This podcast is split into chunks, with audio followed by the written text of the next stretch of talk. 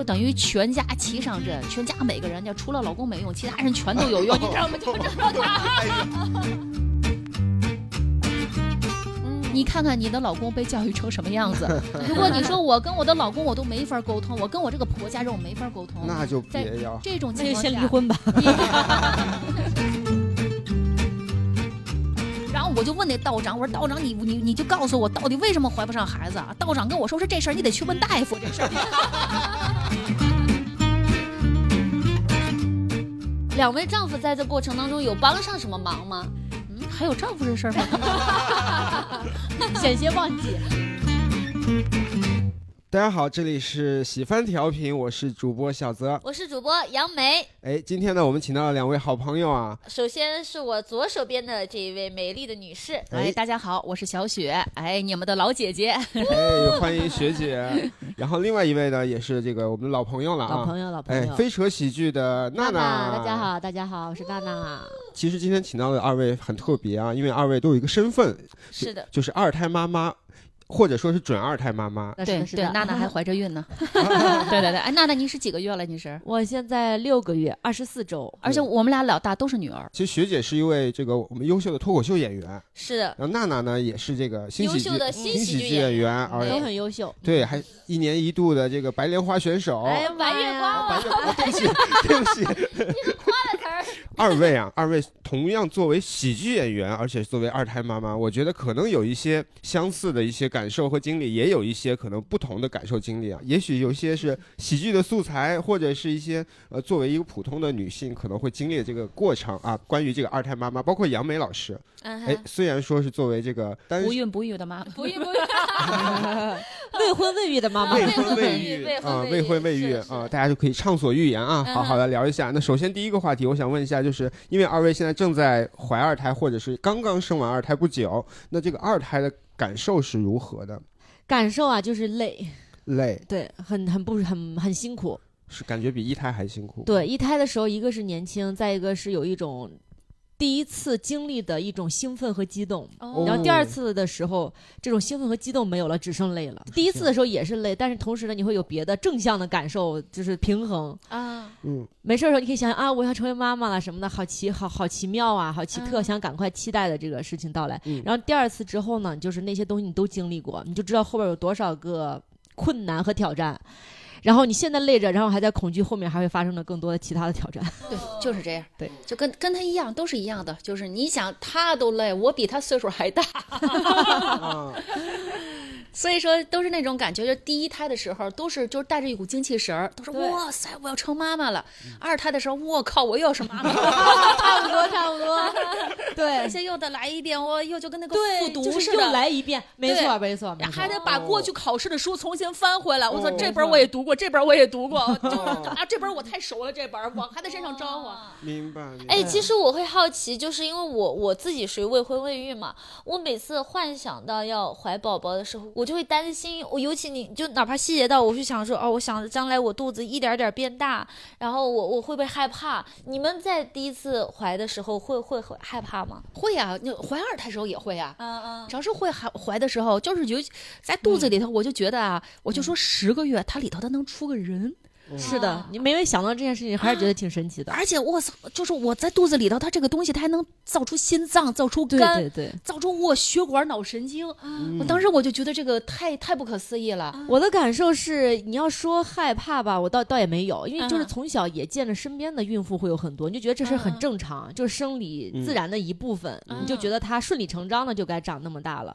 但是我有一个感受，就是这件事情对我来说，变得是我人生就是过去那些年最难的。一件事儿哦，就是我也是一个很容易放弃的人。我说，如果这件事儿不是说你没有办法终止，你不能回头，这个事儿我可能早就放弃了。但因为生孩子这事儿不允许你放弃，停不下来，你就硬挺了过来。了解。所以说，为什么女的可能更坚韧还是啥？就是你熬过一些你不受你控制的东西，还是有一个责任心在，你就没法不继续。我只是在我产床上把。把那个孩子生下来那一刻，我觉得，我说我呀，我太，我就我就当时笑了。我跟你说我说我厉害吧，我就是那种反应，就感觉我牛逼牛逼 一件事儿，对，就那种感觉。而且我怀孕的时候，我都就搞不明白，就这孩子是怎么能出来？哎呦，就怎么能出来的？这么一个这么一大的一个大，怎么他能出来？这个可能很多没生过的确实没经验哈，就是开一嗯指、两指的时候，它是你你的那个宫缩的疼的时间要更长，大概得好几分钟。疼完之后再休息一段时间，到后面七八指的时候，他可能疼十几秒就结束了，哦。你就感觉十几秒你可能使劲忍忍忍就过去了，但是前面就觉得我都每次都觉得忍不下去。你看我在产床上，我生了二十七个小时，哎哎呦，上产床啊，不是说在那什么待产室啊，不是待产室，哦。是产床上，就是宫缩，就是等于呃就就十几秒，咵就就按论秒算了那种情况下，但是还没生出来。还开不了二十多个小时，就等于上产床了还不行，又给扶下来，扶下再等等，然后再说觉得行再扶上，又给扶下来，就这种情况啊。哎哎呀，老大是顺的，老大顺的。老大名字叫什么？叫顺顺。顺顺顺顺顺，老二叫丽丽？老二叫你，你叫泡泡。太辛苦 死了。我了！我这是我就跟我们家老二结仇的原因，你知道吗？人都说老大要是就是说第一个孩子是顺的，第二、第二个孩子说一定要小心，因为就是一一有反应赶紧送医院，他怕你生半道上，对，哦，哦，知道吗？就是因为第二个孩子就跟那个裤嚓一下子就出来那种感觉似的。结果我们家老二，我们家老二就不动唤了。嗯，真的就不动啊！这点可能，这点他妈随他爸这点，我他妈 气死我了，就不动唤，就死也不动唤，你也不开指。你看老大还开指，他不开指，嗯就不开指，嗯，没办法，实在没办法，落地实心。你想想，我想问一下，既然我们都有这个一胎的这个经历，那一胎的这个经历会不会影响你们去做这个二胎的选择？比如说有哪些因素会影响？嗯，我自己的这个对孩子的感觉是，我觉得我人生规划里哈，应该是能有个三个孩子之类的。啊，我是这么想的，我喜欢多一些，因为我自己独生子女家庭，而且看到挺多我们这一代独生子女身上的问题吧，就觉得一个孩子的养育上。是有一些不太不太健康的部分在家庭成员的这个组织上，我觉得多一些对于他来说是是是是他的好事儿。嗯，这个是算是一个正向的一个影响。那有没有就是因为生完一胎以后，其实会有担心的，或者是其实就像比如说嗯我我我还是我自己幻想当中啊，嗯我就会我其实看身边的姐姐妹妹们就是生呃，还包括看电视剧，我就每次看那个电视剧，一般塑造那个就是生孩子时都啊，过就很很很害怕嘛。然后包括这几年不是各种网上会写说，就是呃生育之后有一些后遗症，嗯然后包括你这个整个子宫里面还有有发生变化什么的，的包括还有人说皮肤会不会发生变化。虽然我看两位其实影响不大，他说那个不大，说明还是有影响了。看两位没有影响啊，但我其实也会被这些呃看到这些会会紧张，会害怕，嗯。然后而且我就会我我会很佩服两位，我觉得你们在一胎亲自经历了各种各样的困难之后，对你们还能做出生二胎的的。这种选择，所以我又想说你们经历了什么样的一个心路历程？那你说的那些情况，我自己觉得还好，哦就是生孩子的，就生孩子那个过程的痛苦，我觉得还是，其实反而是你有有孩子这个所有里面比较好接受的部分。哦。虽然看起来最最最最痛苦、最可怕吧，嗯嗯。但生不真的很短。可怕，养可怕，对。养后面的哦。鸡毛蒜皮是最磨人的。嗯。就是说，女人生完孩子显老，不是说女人哭嚓孩子一落地你就显老了，对就是你的那些个变化呀，嗯。是你养孩子过过程中被被磨的，嗯，是这种的摧残开始显老的。就是我们崩溃的瞬间都不是在生产的那个啊瞬，间，不是在生产的瞬间，我们生完孩子依然二十八的心态。那你们可以举例说一下，比如说生完孩子之后，哪些瞬间会让你们觉得崩溃，和哪些瞬间让你们觉得幸福吗？那崩溃最初的就是从那个两个小时喂夜奶，两个小时一喂夜奶，嗯就是这个是属于你的这个在你的人生中，你的休息是被强迫的给掐断了，切割掉。切割掉了，嗯把你的休息给切碎了。嗯嗯你想一个人的睡眠被强行切碎，而是还是还是在一段时间内，或者嗯相当长的一段时间内，明白。人的睡眠长久不得休息，首先这就是衰老的开始了。你想，你晚上一会儿一醒，强迫的一会儿一醒，就孩子他会哭，他可能每隔两个小时他就饿一次，哭一次。这还是正常的孩子。你要是再碰上那种什么那个那个肠套，就是那个呃肠胃肠子不好的不好的孩子那你基本上就是你再碰上点生病的孩子，然后再碰上点爱那什么的，一一惊醒的孩子，啊那基本就是没日没夜，没日没夜。明白。嗯然后呢，这时候你又会出现什么婆家、娘家，嗯又会各种的，比如说催奶呀，然后呢，你要是没奶了，所有人又都着急呀，强硬的喂你呀，然后或者所有人都把孩子扔给你呀，嗯你看着一堆人在帮忙，又把孩子都扔给你，没有没有人管。乱糟糟的。乱糟嗯一团乱糟的时候，那嗯那时候的女人就开始又休息不好，又没时间打扮，压力又大，又开始自我否认，又开始产后抑郁。哎呦，这这我已经笑哭了。这这这个一系列的情况，女人那是从衰老，那就从这儿开始。就是所有压力都汇聚到妈妈这边来。没错没错，就是这样。而且精力和时间的分配就明显跟你没有孩子的时候是完全不一样的了。当然完全不一样。那我想了解一下，因为我们今天就是聊到二胎妈妈，就是第二个孩子，我不知道学姐会有呃跟第一个孩子有什么不一样的吗？会好一些还是更？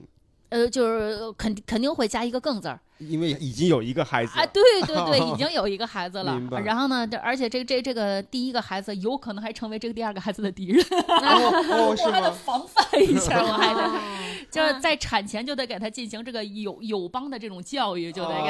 就害怕他心里难受，觉得会不会被失去爸爸妈妈一半的爱。对，是这样的。嗯然后，尤其是我的孩子，那快乐教育就是一定让他这快乐是天堂，那一下子他就失去了我这份快乐，我老陪老二去。天堂掉下来了。对对，那我们赶紧问一下娜娜有没有这方面的担忧？现在我现在还好，是因为我觉得我女儿比我还想要这个宝宝，她想她她她莫名其妙，她说她的将来的人生理想是当妈妈，我觉得很受伤。她说人生理想是当妈妈，我觉得啊，这是在我小时候从来没有想过的，嗯所以我觉得很欣慰的是，她特别希望我给她生一个就是弟弟或者是妹妹，当然她更想要妹妹。嗯，顺就是顺水推舟，我就一直说那你得帮我带，他说行行行，帮你带。嗯然后我就跟他说你得给我干嘛干嘛，所以我现在已经在孕期我已经开始在训练他了。没事儿帮我洗个嗯端个脚端个洗脚水呀，弄个饭呀什么的，嗯不是弄饭，给我把饭端过来。端过来她经常会这样，我已经把他当一个大概一个婆婆在使，因为我我其实没有婆婆啊，我早就去世了那种，哦，所以所以就是就是在家庭的这个复杂性上还是还是相对单纯一点儿，明白。所以那些方面的干扰不是很多。但是我在生完老大的时候，比较崩溃的瞬间就是，他是那个比较容易醒，就是哦就是落地醒。嗯，你哄了半天，哄睡着了，往床上一放就醒了。哦我我后来有一次看翻我以前朋友圈，我发现我发过一条，就是我我家孩子那时候也很大只，从小生下来就很超重嘛，很难抱，是个圆的。然后我就在阳台上，每天晚上就是大家人都睡了，我要哄他大概四十分钟，我会我会计时。我说今天哇超低于四十分钟，我觉得很开心，把他哄睡着。嗯那个时候我还在面临着读研，我一边就是他是我是哺乳期，然后要喂他什么的，同时我还要写我的毕业论文，我就想赶紧把他哄睡着，我去我去弄我 的论文。嗯然后我就记得有一天，我就好不容易花了好长时间，终于他睡着了，在我肩膀上，嗯我给他放到床上，我刚走到电脑旁边，电脑打开，然后我老公放了个屁，哎呀，他我当时哇，我就觉得这个屁男人啊！你看看这个我要崩爸爸，溃的呀。哎我我其实刚也好奇，想问，那两位丈夫，两位丈夫在这过程当中有帮上什么忙吗？嗯，还有丈夫这事儿吗？险些忘记，就是他有时候吧，有一种就是心有余力不足，就是、嗯就是奶在你身上，他也没办法。那他可以力所能能及的事，他会做力所能及的事就是你辛苦他拍拍你，哎，确实，因为抱抱孩子哄睡的时候他也能哄，但是我就总觉得他弄的不是那么回事儿，你知道吧？哦，你也觉你就忍不住得不够要上手。专业？对嗯他，你说他也搞不定。还是怎么着的？但是实嗯。际上他是他不是那种甩手掌柜式，他是愿意愿意帮多帮忙的。嗯。嗯反正我就是我们家这个老二，因为已经落地了嘛，就是嗯。从这个人员配备上，就以前就跟老大完全不一样了。跟老大的时候，就是我跟我妈，我们俩人儿，我就嗯。弄他，弄他完了以后，然后呢，我这个产后四个月我就回舞台了，哦，就是感觉很轻省。嗯嗯然后呢，老二的时候的配比是什么呀？就是我首先啊，一年没回舞台啊，就是等于就精力全耗在两个孩子身上了。嗯然后呢，接着呢，是我的公公婆婆也都进来了。然后呢，还再请了一个阿姨，嗯哦，就等于全家齐上阵，全家每个人就除了老公没用，其他人全都有用，你知道吗？就这么 哎呦，你看看这老公，哎，我其实会好奇，你看一胎，我我本来想象中，我以为一胎因为经验不足，或以为那会儿会投入人力更多，但为什么二胎会投入人力更多呢？我觉得这就是边际成本。嗯就是我觉得这个玩意儿就是你你老大你，因为现在是怎么着？你看人以前咱们父母那一代，嗯五六个孩子都无所谓，嗯，是不是都跟生娃似的？是是，为什么现在两个孩子就压垮了呢？嗯就现在都是讲究就是优生优育，哦，孩子你得给他优质的陪伴，还有很多哦细节需要去注意，不像以前，不是嗯说好我给你喂饱了就完事儿。对以前的以前的老二都是谁带？都是嗯家里老大老带。大带。哦，哦，老我大带老打算在我二家继续大人去贯彻工作这种原始的 养育方式。对呀、老大的志愿是这个是吧？我我忽然想到一个画面，以前都是那个老大不是背上还背着孩子去上学吗？啊，对呀、哦是是，我觉得北京应该也要出现这种画面。所以这就是真正的差别在于，为什么说哦老二一下子卷进了好多人呀、哎就是哦分人力我明白分不开了，因为因为其实两个孩子之后，你老大同时也要照顾，所以相相当于就两倍照顾孩子的量，所以需要更多人就是就是一个人配比是配置是一样的，哦等于是嗯。明白了，对，真是真是一样的。嗯，哎，那我们说回来，你们刚刚说就经历了一胎之后的觉得难的地方，呃，也也觉得可能有幸福的地方，那怎么在做生二胎的决定呢？对，是什么样契机决定生二胎？比如说娜娜刚刚其实提到了一点啊，就她其实一直想要有多个多孩子，一些，对，所以这个本来在你规划里是吗？在我的是这样的，我总觉得我如果是我现在已经八十岁了，我就觉得我应该有有那么几个子女在身边。我嗯想象的画面是这种，嗯，但是放到我现在三十岁，你问我什么时候赶紧生，我就就永远不想去把它落到实处，你知道吗？哦，不想执行这个，不想执行，哎直接想结果，对，不想。不想过程，想跳过这个辛苦的过程。嗯，可以理解，可以理解。反正我的我的想法比较实际啊，我的想法没有那么大的爱啊，没有那么大的爱。我的想法就是，一是养儿防老，我也是，我也是。是不是？他们都说什么？现在养养养孩子，就是说我们是独立的，我给你足够的爱，你是感受你自己的世界。我说我不，我那么难受，我就肯定要收获点什么东西。我就是养儿防老，我很传统。我我自己也是会感受，一个是物质上的压力，还有一个精神上的压力，就是比如说像我跟我我现在是有男朋友，我跟我男朋友之前，呃，讨论过这个，讨论过，比如说我们先讨都没有讨论生孩子，我们讨论养猫这件事儿就很纠结。我们养你就同样就孩子是更复杂的生命体嘛，也是人类。我们养猫这个普通的生命体就已经很纠结。我们每次我跟他一一一商量说，哎，咱咱不行养个猫吧？你知道在网上刷到那种可爱的猫猫视频，说 哎，咱咱整一个整一个，然后幻想想养猫的时候想的都是它的好，就对是说美好的哎呀可以那些，抓，哎呀可以解压，然后可爱，对陪伴。嗯然后一开始落实到说咱们真的开始来挑猫了吧。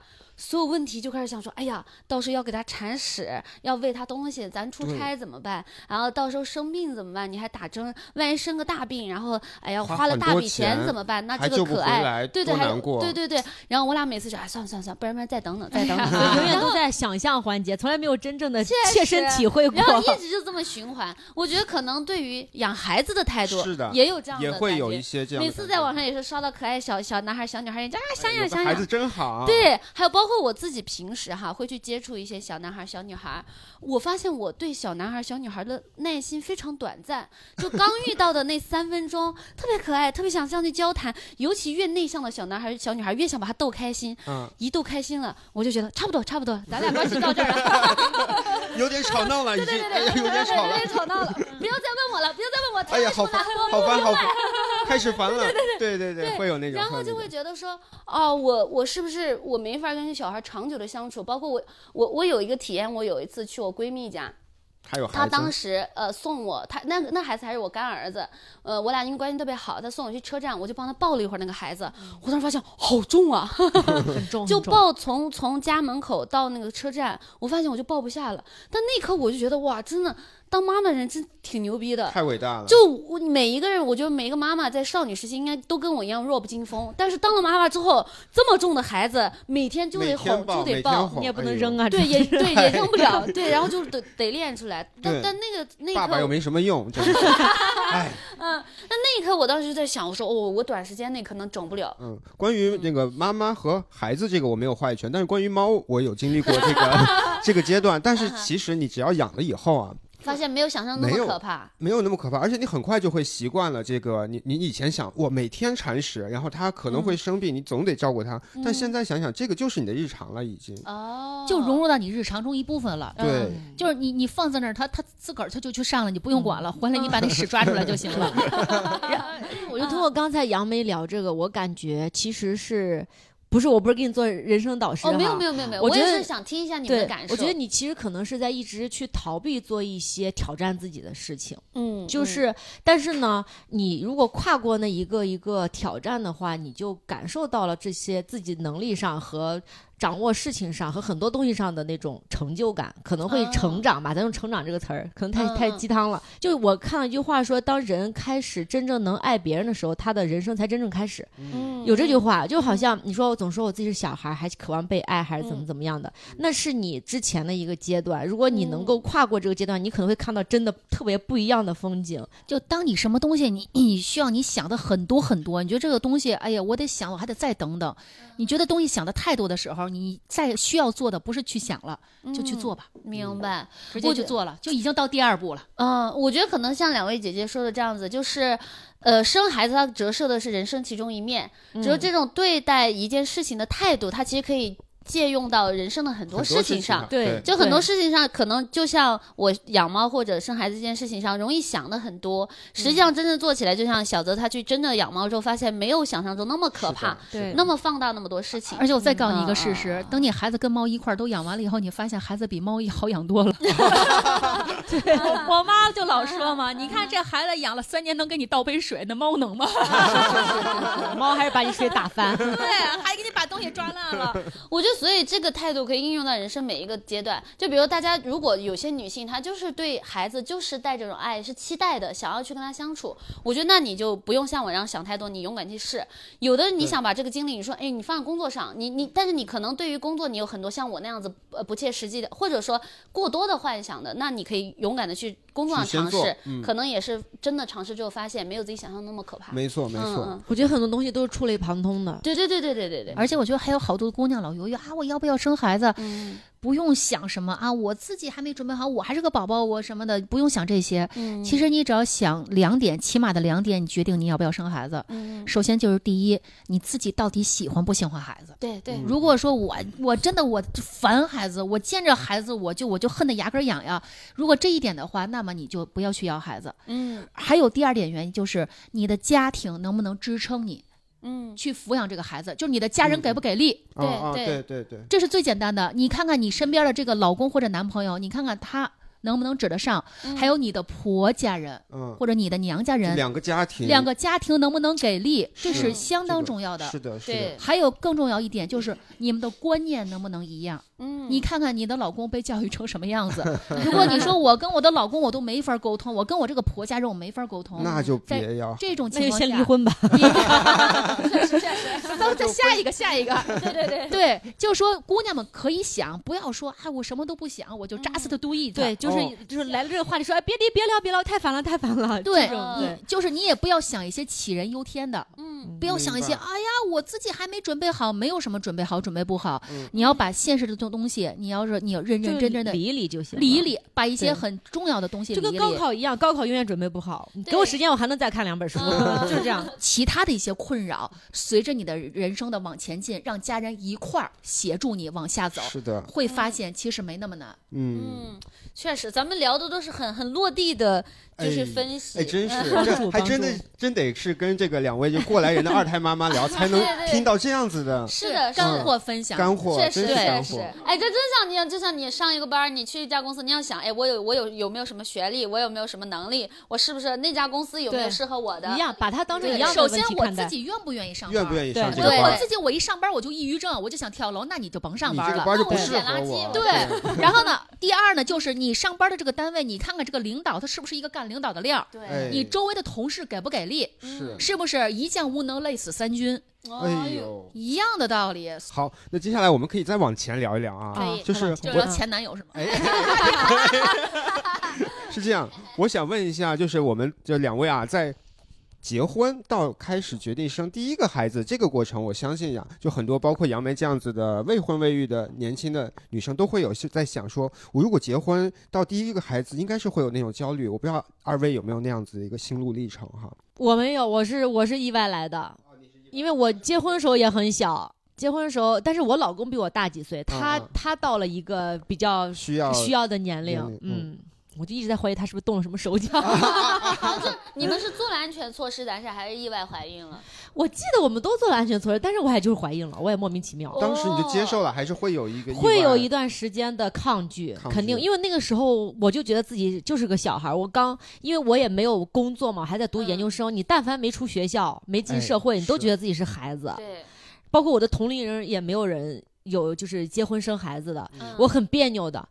我但我但我那个时候跟他领证也比较早，二十四岁的尾巴上就是跟他领证了嘛。嗯然后领完证，我当时是觉得我要做一件很酷的事情，就是我从学校把我的这个集体户口借出来，我也没跟我妈打招呼，我就跟她领证去了。结果领完之后，你要填一些什么档案啥的，你要在那个放上面填已婚那两个字，让我觉得非常可怕。啊，就是你婚否上面你填了已婚，我觉得哎呀好尴尬，你你是觉得尴尬？是因为那个哦那会儿太年轻了，对，丢人的一件事。很丢人，真的是觉得很丢人。我就觉得不潮是吗？对我，我 因为我从小都没有想过我，我跟我女儿不一样，我没想过我要当妈妈。嗯，我不觉得我是一个什么家庭主妇型的贤贤妻良母、岁月静好，嗯我觉得我肯定是事业型女性。嗯，就结婚肯定对我来说，就这种事情就是很晚，或者是很就是排在人生顺位的后面。嗯但我没想到，我那个时候为了做一件很酷的事情，就把自己搭进去了，然后就觉得，我就觉得这个东西跟我很不搭，就不是我，嗯我就不想承认。有一种心态就是结婚了，好像一切都一切都这个这个。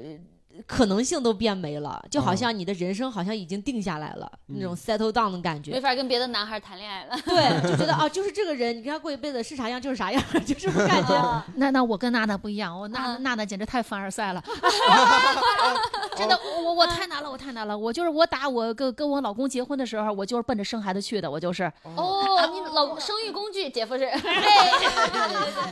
真的，我我这我甚至我的高中的时候，我都把我们家孩子名字给想好了。上高中的时候，这边摆着课本，这边列一堆孩子的名字，然后姓氏方面先空缺，姓氏方面先。结果，哎呀，这个婚这个呃，我我结了婚了以后，我就一直就怀不上，就是属于不孕不育。就是在这里，就真的有提醒这个所有的女性啊，结婚得趁早。就是我还是如果你想生育的话，你想生，你就嗯别琢磨那些乱七八糟的了。嗯你越琢磨，往后你需要琢磨的问题越多，这是一个滚雪球。嗯。你越拖问题越多。就从生理上来说，如果你想生孩子就生的早的话更好生，更容易怀孕。对，你看现在娜娜她比我还小，人家二胎了，而我现在我比她大那么多，我才生二胎。嗯，就女性在生育这方面，年龄就是一个硬伤，哦所以说我当时我真的我就一年也怀不上孩子，嗯就你怎么试都怀不上孩子。嗯后来我都最后我不都求神求庙去了吗？我、哎我我怀老大的时候，我就到那个庙里头，我烧那最高的香，然后我就问那道长，我说道长你你你就告诉我到底为什么怀不上孩子啊？道长跟我说是这事儿你得去问大夫，这事儿。道长也疯了，你知道吗？道长很清醒啊，道长。道长说这事校长说我也看医生啊，当然我这秃头啊也是医生给我治的。所以我真的就都急成这个样子，嗯就是怀不上，就是怀不上。后来真是走的这种呃这中药调理啊、求医问路啊，就才怀的这个老大。几年的时间中间中间中间一年多吧，哦，那也还行也没有说奔波特别特别多。急。我从高中我就开始备孕，你 想，高中就子宫就准备好了，准备好了，什么他妈生育工具都找来了。哎呦，然后然后你想到老二的时候又是。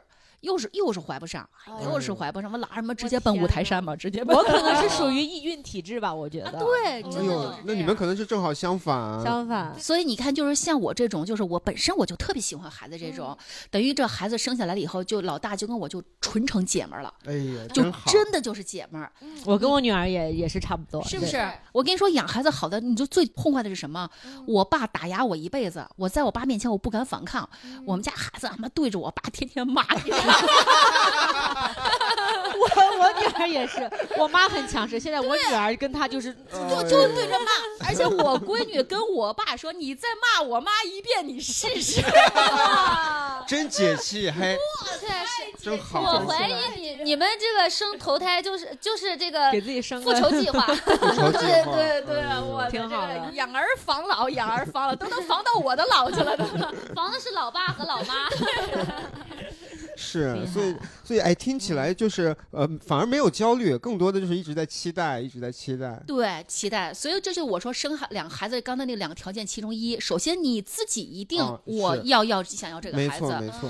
所以尤其各位听众啊，这期其实我们都是很真诚的在给大家分享，嗯但是我们并不是说一定要催你生。是的，从你从头听到现在，你应该能感受到，我们不是个催生节目。当然，我们就是姐妹之间在呃加兄弟啊，就是大家在聊天，分享彼此对于生育这件事情的感受。是的，那待会儿再分享一下劝退就行了，哎有劝退的部分。有吗？哎行，我们一会儿到劝退部分。但是不管是什么，我们其实鼓励的是各位女性去勇敢去选择自己的人生，对，活好自己你是想要你人的生活。生最大的决策人。没错，没错。好，那我们继续说回来啊，我们再聊聊这个关于这个二胎妈妈的故事。好想问一个新的问题啊，嗯就是都说这个女生会有这个黄金的这种职业期以及黄金的生育期，这一点嗯会有一些矛盾。虽然说喜剧演员并不是一个传统的职业，但是。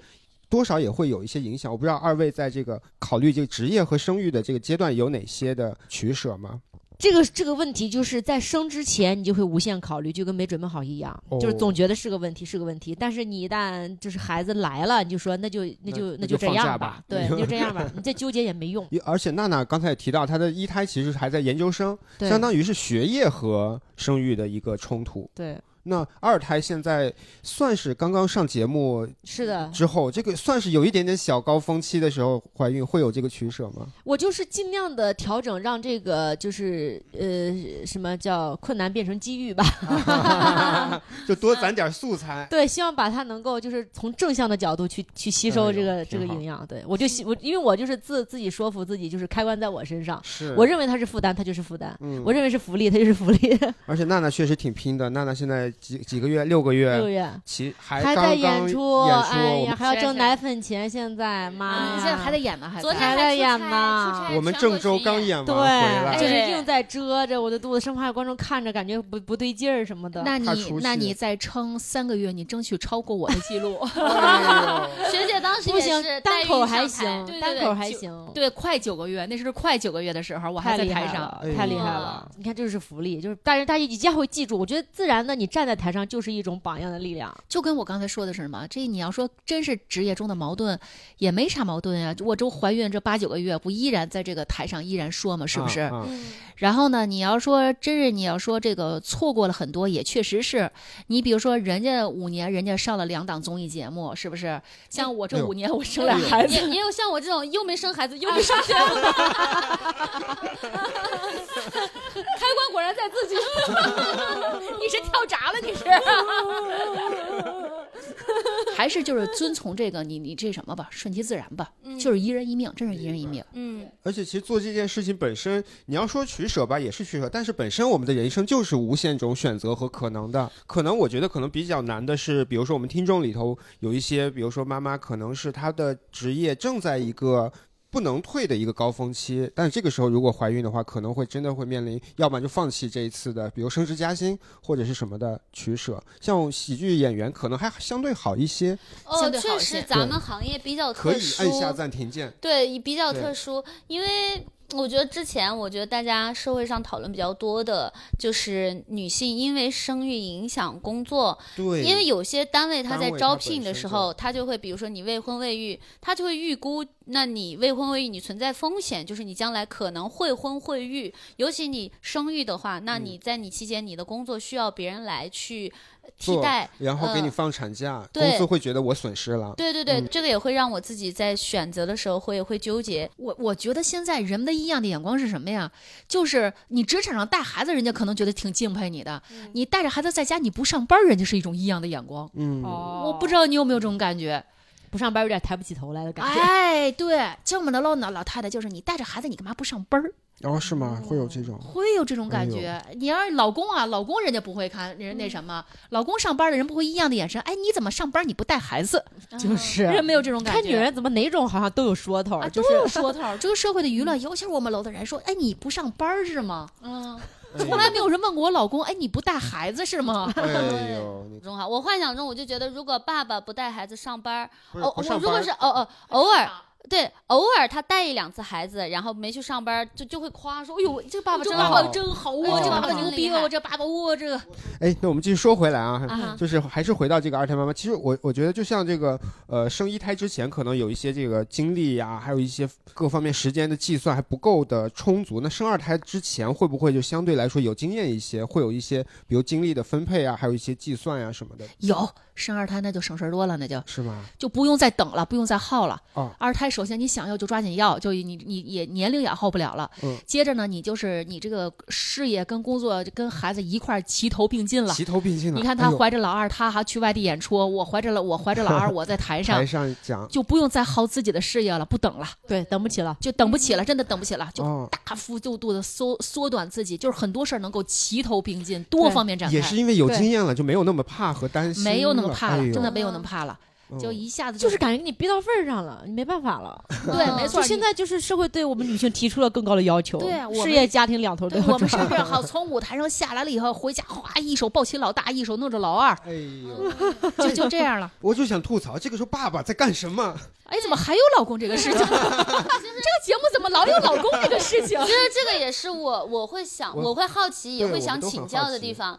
就是这个，我我觉得这个可能也是像我这样的一些现在未婚未育的女性会担心的地方，就觉得说，哪怕我自己做好了准备，我自己喜欢孩子，我想生孩子，嗯。我生完之后，我怎么跟我的队友，就是我怎么，我就比如说我一一来是想问两位，就是两两位姐夫在这过程当中有做对了什么事儿，做错了什么事儿吗？他们做对了是怎么做对的，做错怎么做错做错的？还有就是，如果假如我想将来我想生了，那我有没有什么经验是我可以去督促我的队友，我我怎么去跟他沟通，他怎么能来帮我？我觉得比较重要的一点就是，这个人首先他真的是有家庭责任感，这个是嗯教不来的。嗯你得顾家，对你，真得顾家。嗯，而且我就是最近也发现，就是根据我我女儿的朋友嘛，最近有跟他们的父母有接触啊什么的，我发现比较幸福的家庭确实是男人干家务会多的，就是他更愿意参与家务劳动的。嗯就这样的话，好像夫妻关系也会更和谐。然后他在家里的参与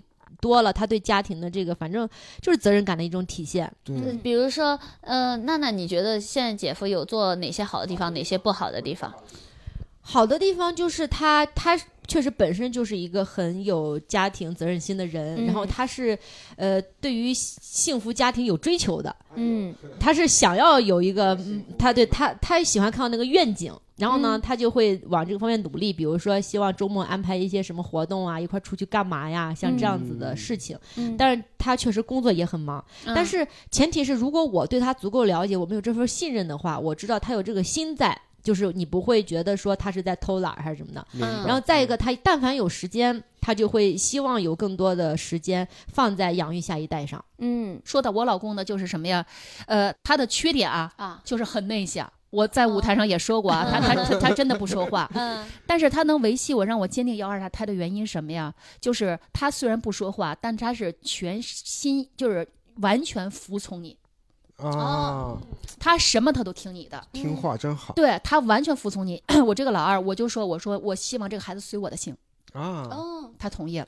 哎呦，真好，呃，他完全的服从你。然后呢，是就如果当一个男人他是呃全身尊他尊重你，尊重你对对对，他不叫不叫臣服啊，那没有人，两口子是平等的。对就他一旦他尊重你的时候，其实他背后的婆家能看出来，其实也是来支持你的，对对对对，哦这是一一条线儿的。我没说嘛，就是当你决定你要不要孩子，你先看你老公给教育成什么样子。嗯，对，就是他很理性的，他对待这个问题，他没有大男子主义，他尊重你的选择的时候，他的婆家一样会尊重你和支持你。没错，你就包括现在带这个孩子的时候，婆家是全力以赴，嗯，而且呢，就是呃，我的婆婆抱着我的老二的时候，有时候会念我的姓儿，哎呦，嗯。她真是那种宠爱，就说啊，宝宝你姓徐，你要爱你的爸爸跟你的妈妈，她会这个样子。嗯，所以我就说嘛，就这个是老公，就是说很很重要的一个条件。明白，对，然后学学姐有没有遇到过婆媳矛盾？哎，呦，没有没有没有。哎呦，真好我这婆婆太幸福了。哎。呦，我这婆婆太好了，真的太好了，哦我我都不知道我怎么能遇到这么好的，哎呦，太好了，太好了，太好了，哎呦，真的太好了。了，这个婆婆。那肯定你也做对了很多东西，对，就是相互的。嗯对，因为我不会干活，到我婆婆家我可以睡到自然醒。老两口从早上五点就坐在那儿等着我，我睡到上午十点钟才醒。你想吃什么，他们给你做什么。嗯，太好了，这就是无条件的爱。无条件的爱，嗯真是无条件的爱你，就是他们真的是拿你当亲孩子一样。嗯，然后呢，所以说我当时我说我说这个孩子要随我的姓，哎呦，我婆婆说当然了，因为你是我的孩子。哇哎呦，甚至有点感动，想哭了都是是是是啊，我我这就就我觉得老公选错了，婆家没选错。所以这个老公就是因为带婆家带着带着陪嫁陪陪嫁。嫁 对才维婆持下来。家在嫁对我老公是属于那种，就是他哪怕他只有一百块钱，孩子奶粉和我要去呃去看海，他会选择给我去看海。哎呀，然后我婆婆我也在旁边说，让他去看海的呀。对，让让让小雪去看海的呀。哦，孩子不重要，就就就 婆婆像上海婆婆，我婆婆就是上海婆婆，就是上海婆婆，就是上海婆婆，让她去看海的呀。你你，一百块钱再拿一百块钱算什么的呀？哦上海男人和上海婆婆打破了我对这个吝吝啬的刻板印象。对对对，他苏州的，苏州啊，的。苏州的，对啊，哎呦，这个我婆婆她真的是价值观就是这样子真。好。对你让小雪去的呀，啊她孩子不重要的呀，让孩子姓徐的呀。哇，很幸福，很幸福。是是，我觉得我在我的婚姻当中，所有不好的时候，确实在于就是我老公的一些小缺点，嗯就是他他有的时候确实很直男，比如说跟他沟通的时候。嗯、你可能咱们沟通比较顺畅，他就是会有那个，比如说有的时候就是好像听不到听不到你话的全貌，他嗯，听了一半儿他就着着急表达，啊他他不是不说话，他就是话太多。我有时候说你能不能，你能不能就是听我说完闭嘴，啊 就是啊就是我就会让他就是少说话，就是你先听我把话说完。他有时候很着急，他他有一点太过于自信。他虽然不大男子主义，但嗯他确实是属于，呃，经常很多事情他确实看的也很透彻啊，什么那些东西。嗯他就觉得你一说话，我就知道你大概要说什么，他就会有一个啊其他的看到这个事情的问题，啊想要赶紧抛出来，他会啊着急，这个时候会惹毛我。这个好在什么呢？就是我我觉我觉得你们家的也是属于配合打的特别好，啊对你是能你是能掌控这些的，然后然后你老公什么都听你的。啊，对，我呢属于懒，嗯就是他要不做，我就完全丢掉了。对对对所以说我就跟我就是就是你也是互补了。对，也是，也所以你要在家庭里找到定位，不是说一定要我就是要争个什么我在上头还是怎么着的。嗯嗯有的时候你在下面你是轻松的，呃，本来姐夫学历也高，我记得，高清嗯清清华、北大还是清华就反正就是读了很多硕士吧，就这样。很多硕士，我的天，就是就是爱读书，就是弥补自己曾经学习不好的这种 那种缺陷。哦。行行行，好，那接下来我们聊一个稍微我的一个知识盲区了啊，嗯。但是可能是很多呃妈妈，包括年轻还没有当妈妈的女生会很关心的问题，就是生完孩子以后，尤其二胎生完孩子以后，关于这个个人保养上会有没有哪些好的建议，或者是有有有过什么样的压力？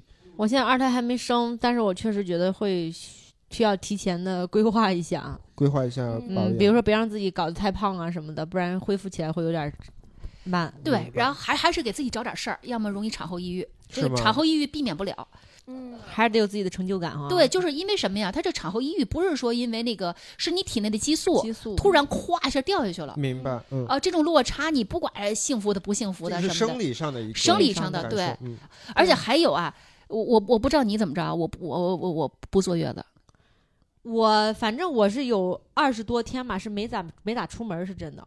但是坐月子是要干啥呀？我反，正就是没出门儿。我们解释一下什么是坐月子，我甚至都坐月子好，不知道具我也是看电视剧里面是不是会生完哎呀孩子我没有没有没有老一辈儿老一辈人说的，一个月里一个月以内不洗澡，那我也然后呢没有没有。得多发热，多蒸汗，哦然后呢还不能下地，不能溜达，不能出门儿，而且饮食清淡，连盐都尽量少放，甚至都不放。啊，是吗？没用，真的没用啊！姐妹们，真的没用啊，没用。啊，没没我必要，也就是没必要我也就是有不到一个月的时间没出门，是过了二十多天才出门，是真的。嗯，不用，我跟你说，那个老大是顺产吧？是不是？顺的顺的，顺产完了以后，基本上你什么时候出院，你什么时候就可以出门了，啊，对。就是这样。我觉得以前是因为不让洗澡，是因为那个时候条件不好，你洗了怕你不会没吹风着凉没法把头发吹干。你现在很嗯快在浴室就吹干了，想就没我问题了。生孩子，我生完孩子了以后，好，你让我一个月我不洗澡不洗头，我就在床上糗着，你再给我捂一身汗。哎那不成得那个产褥病了吗？对呀、吧然后你还给我吃那些我不爱吃的东西，我想吃口肉你都不让我吃，我干嘛呢？我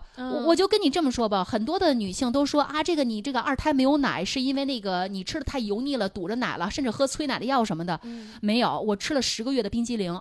我怀了老二的时候，我只嗯能吃冰。啊，我吃了十个月冰激凌，我产后了以后，然后我还是接着吃一些蛋糕、冰棍儿什么的，我的奶足着呢。嗯，足的没有，其实没有影响，对我觉得倒是跟什么跟心情有关系。对，我想吃什么，我开心，嗯我吃这个我就是高兴，然后加上那老公也小娘炮也挺给力的，什么，所所以说 就是开心，这种心情一好，哎我自然的就是没有什么毒奶，没有什么都没有，嗯。所以我就觉得说女人不容易了，真的不容易了，你不要再再给她折磨了，别再折磨了，别再遭罪了。对，真的没有必要，真的没有必要。然后你你要做的就是什么？你生完孩子了以后，只要身体允许啊，我觉得我能自由走动了，别强行关在家里，该出去出去，该放风放风，把自己变瘦了，把自己调理好了，自己恢复成原来漂亮的样子对，嗯就行了。对，就是我我刚刚其实就想问的是，在怎么回到漂亮对，？在这个过程中有没有什么你们做过的一些尝试，或者有哪或你们的些经验？经验，对，反正我就记得我那时候生完之后就直接就喂奶了嘛，很快就嗯瘦回来了。嗯，我倒只没有特别要一喂奶苦恼，对，很快就瘦哦，是了？吗？是的，哎呦，这个我还是因为你在输出营养，人说是喂奶的妈妈每天消耗五百大卡起步。对他那就是哦吸吸脂外挂，你知道吗？哦以前有个美剧，那个妈妈她在职场上一直保持身材很好，其实她五她孩子五岁了还在喂奶，哦，不愿意给她断奶，因为她不用锻对，炼。因为你全身的哦热量、血液全都往这个那个乳房上供应，孩子咵一吸一又得供应吸她。一顿饭的量，哦对，对，相当于是运动了。对它就是你的，就你吃进去很多东西被它吸收了。因为这个我觉得也是在我自己以前，我觉得没有没有太多地方能听到，就是妈妈分享，是的，那既然我们聊到了产后个人保养的话题，今天我们喜饭调频啊也推荐一款宝藏产品给大家，哦呦，您给说说，那就是观战鲜炖花椒。杨梅，你听到花椒，你先想到的是什么？听到花椒我就觉得还挺麻的。哎，还挺麻。哦，那个花椒啊，啊，你不愧是四川人啊，确实，啊其实是营养滋补保健的那个花椒。哦。呃，在这里我们给听众朋友们简单科普一下啊，嗯。花椒其实就是鱼胶，它含有丰富的天然胶原蛋白，适量的食用可以补充这个胶原蛋白，对于维持这个皮肤的弹性呀、延缓皮肤衰老呀，都非常的有帮助，这个我非常想要，是吧？我今年三十，我就害怕别人觉得我初老。而且它也很适合孕期、产后修复的人群来调理自己的身体。哎，这个我虽然暂时先用不到，哎，但是我可以让这个娜娜的老公和小雪的老公买来送给他他们们。而且本期也是观战和我们喜番调频推出的母亲节特别节目嘛。嗯，在这个母亲节的这个特别的节点，也想跟大家一起聊一聊这个关于生育的话题。嗯，是的，也是希望大家在这个生育焦虑当下呢，嗯也能够聚焦自身，能够关注自己，做出最适合自己的选择。是的，这个很重要。嗯我们推荐的这款观战鲜炖花椒，采用的是波段变频鲜炖工艺，可以让花椒中的胶原蛋白析出，让营养更好的留存。而且我看啊，就是它是下单才鲜炖，哦，然后顺丰冷鲜送到家，就确保说大家到手的产品呢都能新鲜营养。没错，还有不光新鲜啊，我还哎看到就是一个比较吸引我的点，它是什么？第三代极冻冲击去腥技术，哎呦，你看看，这个一听就很厉害的样子、高啊，科技了。所以这样的话，它就能保留这个 Q 弹的口感，然后美味不腥。观战作为一个中式新滋补品牌，专注为用户提供健康科学的营养，哎，持续的呵护女性的美好生活，咱们姐姐妹妹就是要一起一起美丽。哎，是，的，而且呢，从二零二零年到二零二二年，它连续三年都是全国销售额第一，所以大家可以放心的去选购。哎，也推荐给我们每一位可爱的听众朋友们。是的，那么接下来我们就继续回到我们的话题啊。你们有有过其他什么后遗症吗？有有有怎么解决的吗？后遗症啊，嗯，或者当时有一些身体身体反正刚生完，我跟你这么说吧，我生的过程当中，我觉得没有生完了难受，生完那一个星期难受。啊，是吗？啊为什么？嗯，就是就是你生的过程时候，其实就是宫缩比较疼，嗯。宫缩疼上了产床，我是比较快，可能就三十多分钟就生出来了。嗯。生完之后，包括什么缝针啊那些东西，听那是属于听起来可怕，实际上你是木的，对木的没有你不觉得疼，嗯哼，你就而且你沉浸在一个我终于解脱了的那种感受当中，那些东西都是很好接受。嗯。但生完之后，一个就是说开奶的那个这个乳头皲裂刚被嗯。吸的那个疼，嗯。那个是确实是让我疼哭了的，就，非常痛苦。然后你又要喂。那个很疼，嗯。再后来呢，就是你生的过程当中有一些什么下体的肿胀啊，和那嗯。个什么，还有的会有痔疮脱垂啊，痔疮，痔疮哦回去，痔疮产后痔疮挺厉害，就是那连个一周，你走路是只只能只啊只只能这样走路，哦，不是正常人的走路，哦就因为你的下就是你确实你的下体是非常不适的，在一个恢复的过程，在一个恢复的过程。明白。嗯。但是可能也就一两周的时间吧，差不多就恢复对了。嗯。我是全身大面积湿疹，啊，哦，湿疹，湿疹那简直你就就没法看了。很难受，没法看了很痒。就是，而且是哦全身的，全身的，包括我现在也有。啊是一胎还是二胎一胎一胎好点儿，一胎生完了以后没有两周全下去了。啊？这个二胎就是所说的就是叫后遗症了，下不去了。这一年了，到现在哦就是一年了。怀孕之前都没有，突然怀孕的时候慢慢就起疹子。对，从怀孕一开始，那都嗯不是小疹子了，就整个全身大面积，就是严重到什么程度？呃，每天的衣服换血衣服，就是这衣服身上全是血，哎呱呀脱下来，哎然后呢呀床单儿全是血，呱把床单都换了，衣服全都是。后来那个劝退环节吧，你看，确实啊确实确实也就等于你怀胎十个月的时候，你得咬牙忍着。嗯等我忍到第八个月的时候，我去人民大学医院的时候，然后呢，那那儿的教授都说：“你怎么？你告诉我你是怎么忍过这个八个月的嗯，？”他说那话的时候，殊不知从那以后又往后，我还忍了一年，哇塞因为这一年你也不能治疗啊。嗯。生完孩子以后也不能治，因为你要喂奶呀。哦，哦哺乳期间是对，哺乳期哦间没有人给你开药啊。它。其实是可以治的，但是因为担心影响孩子，就不能吃药。哎就是在对。牺牲，就是对，就是在牺牲，这个就是在牺牲。嗯。但是这是个例啊，有些明白。人生孩子跟玩儿似的，对，人家怀孕，人家没有孕反，嗯。没有孕吐，这个真的太伟大了，我觉得。啊 对，但我这是个例啊，真的是个例，很少有人能像我这个样子。明白嗯。我们这期其实也聊差不多，马上结束。我想问一下杨梅，就是听完以后啊，作为这个还没有没有结婚，但是有可能会有有这一天，你今天的感受如何，或者有哪些收获？我其实就像我前面讲的，我会觉得今天很多事情比较开诚布公的，我觉得大家聊得很舒服。是是就是很多视角是我以前我看一些笼统的电视剧，电视剧它是一个高于生活的加艺术加工的，它只会给我展现最惊悚或者最跌宕起伏的那部分。一点片然。后对，然后网上的言论呢，更多大家是在为一个群体去争取利益，我也很支持。嗯然后只不过它更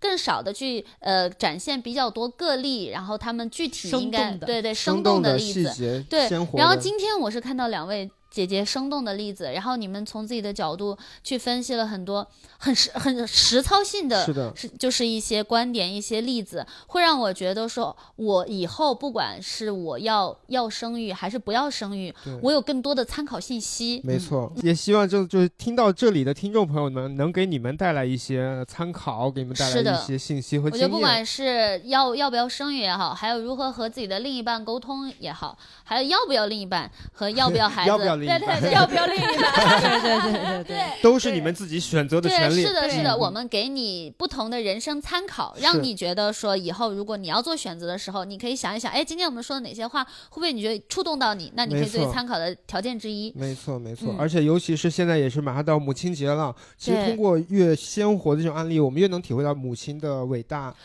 是的，强大。因为我们要不要成为母亲，呃有尤其还未婚未育的朋友，你你还要做一个选择。但我们的妈妈已经做完这个选择了的。，对嗯他们，你看，听了今天两位姐姐的不容易的地方，我会更加敬佩我的妈妈。没错。再次啊，感谢两位嘉宾今天的到来。然后最后呢，因为我们这期上线也是母亲节前后嘛，我们在这里也祝所有的母亲母亲节快乐！你们真的辛苦了。谢谢妈妈，谢谢我爱你。谢谢谢谢谢谢妈妈们。谢谢妈妈，谢谢妈妈。好的，那以上就是本期电台全部内容。如果你喜欢我们的节目，可以添加微信号“喜欢喜剧一”就可以进我们的粉丝群了。另外，如果你想要看这个线下的喜剧演出啊，包括我们今天的嘉宾学姐和娜娜的喜剧演出，可以微信公众号关注喜欢喜喜剧剧，对我们这里有在北京有线下的脱口秀演出和新喜剧的演出。是的，包嗯括你如果想看一些哎我们现场的一些视频什么的，你也可以去喜欢调频 B 站号去搜索啊，也可以看到我们的现场视频。呃，如果你有什么今跟我们今天的话题或者跟嘉宾们想说的话，可以在评论区告诉我们啊，我们都会去看的。是的，你比如说你关于生育这个方面你有什么疑问，哎，或者关于呃你你自己的生育观，你想生或者想不生，原因是什么？你也可以跟大家分享，一起讨论，一起交流。对，我也可以给你介绍苏州的男朋友、苏州的婆婆什么的，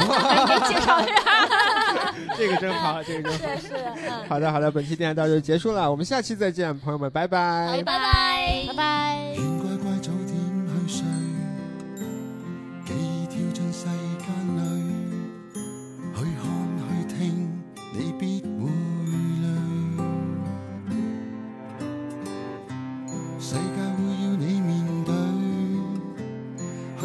真的火堆，告诉我你不必孤单，好心碎。爱你是我的生趣，怎么结果都心碎，无。